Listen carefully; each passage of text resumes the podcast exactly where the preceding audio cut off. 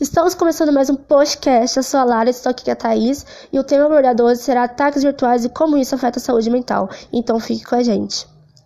Thaís, é Então- com você. Então, Lara, sabemos que agora no século XXI a internet é a sensação do momento, né? Sim, Principalmente nas redes sociais. Mas até onde isso pode chegar?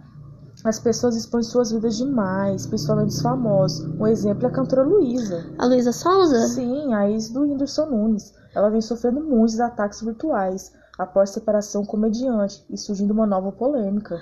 É importante dizer, Thaís, que antes de qualquer coisa temos que ter em mente que cada um tem sua vida Sim. e tem o direito e controle sobre ela.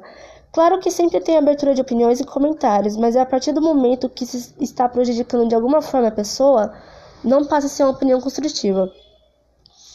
Diante disso, pode até afetar o psicológico da pessoa. A Luísa sofreu tantos haters que já apareceu aos prantos nos stories e se afastou por um momento das redes sociais.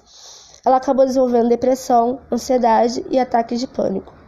No seu último álbum, ela usou as letras de sua música como desabafo, e até seus próprios haters ficaram surpresos com o lado da história. O que, que você acha disso? Olha, Lara, eu acho que temos que ter cuidado quando formos julgar as pessoas, porque não sabemos como as pessoas podem reagir diante dessa situação. Também acho, viu? É isso, gente. Até a próxima e good vibes. Tchau, tchau.